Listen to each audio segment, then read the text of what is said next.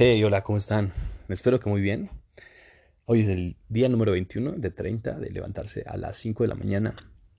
Espero que lo estén siguiendo, que se estén empapando en este nuevo hábito. Si es de las primeras veces que escuchan este podcast, les invito a que se vayan al episodio número 3 o que lo escuchen desde el principio, desde el número 1 y vayan siguiendo paulatinamente este, estos audios para que pues bueno, tengan una motivación extra al momento de levantarse temprano.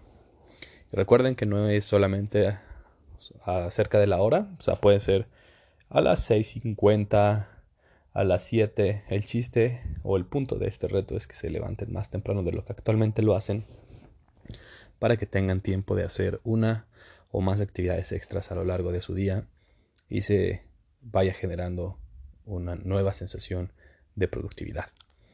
Entonces, el tema del día de hoy es relacionado con eh, la forma en la que nosotros reaccionamos cuando nos quedamos paralizados.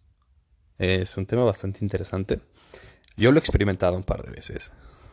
La primera fue en un concurso de oratoria. Eh, yo estaba muy, muy seguro de mi tema. Y platicando con una chica que estaba al lado de mí. Esto, vaya, esto fue cuando yo iba en segundo de secundaria, me parece. Eh, um, esta chica me empezó a decir que estaba bastante nerviosa por, de, por, pasar a, hacer su participación.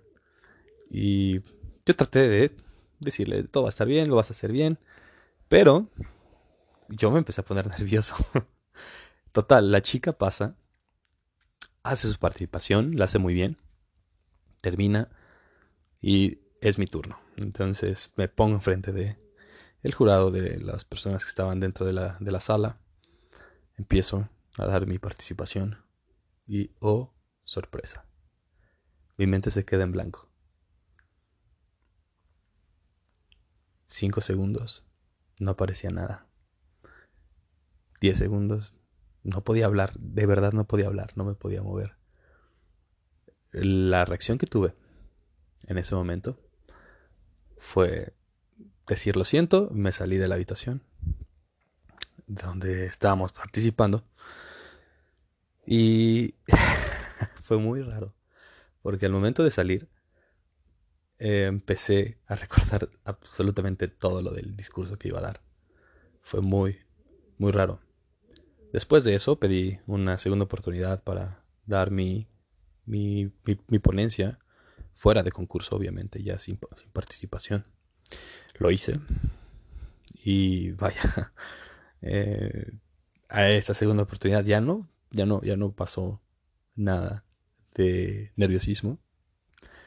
Y con esto me gustaría dejar en claro, eh, con base en mi experiencia, dos cosas, o varias cosas.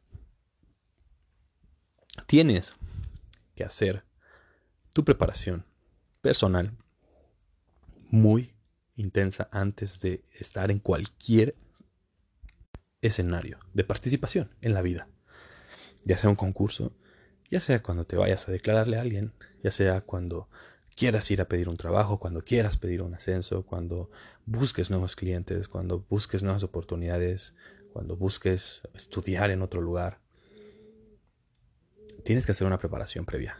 Y esa preparación tiene que ser en voz alta. De esta manera vas a controlar muchísimo mejor tus formas de expresión, pero sobre todo vas a conocerte. Otra, otro aprendizaje que me quedó es cuando hables con una persona que esté nerviosa, habla de otra cosa, no de su nerviosismo, porque posiblemente se te vaya a contagiar. Este, ese tip yo lo he ocupado ya después, eh, lo, lo, lo, aprendí a, masterizar. Estando con otras personas que están en una situación, en un mood, eh, en un sentimiento no positivo. Puede ser que estén tristes, puede ser que estén eh, decepcionadas, que estén angustiadas, que estén preocupadas.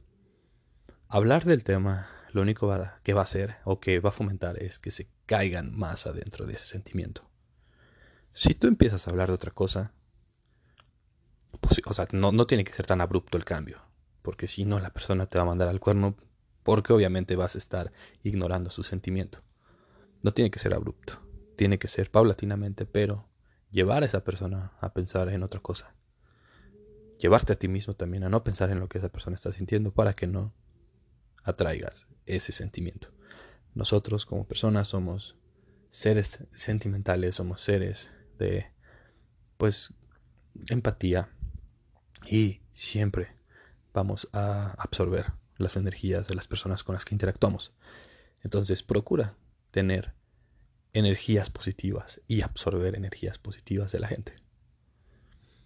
También el tercer punto que yo aprendí esa tarde, esa tarde de concurso, fue que el miedo a que no salieran las palabras hizo que realmente no saliera. Al momento de salir y relajarme, todo regresó porque yo sabía perfectamente lo que tenía que decir. Entonces, si actúas con miedo, algún resultado, posiblemente ese resultado sea lo que vayas a tener, lo que vaya a pasar. Entonces, no hay que actuar con miedo. Más bien, no podemos evitar el miedo porque el miedo es una sensación natural, es una sensación que nos ayuda en algunos momentos a no cometer cosas tan locas.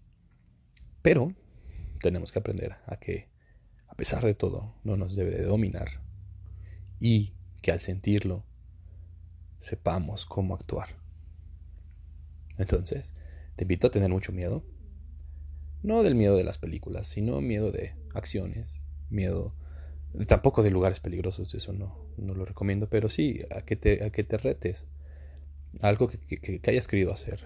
Tal vez sea platicar con un extraño, eh, tal vez sea decirle a alguien algún cumplido sobre su apariencia o sobre su personalidad, alguien que ya conozcas, decirle algo sobre su personalidad.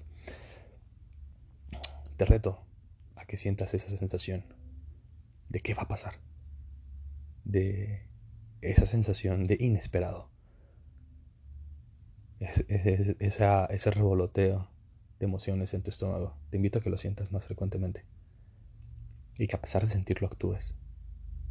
Si tienes ganas de hacer algo diferente, hazlo hoy. Empieza, empieza con eso que has tenido en mente por mucho tiempo y que has permitido que el miedo te bloquee. Nos escuchamos el día de mañana.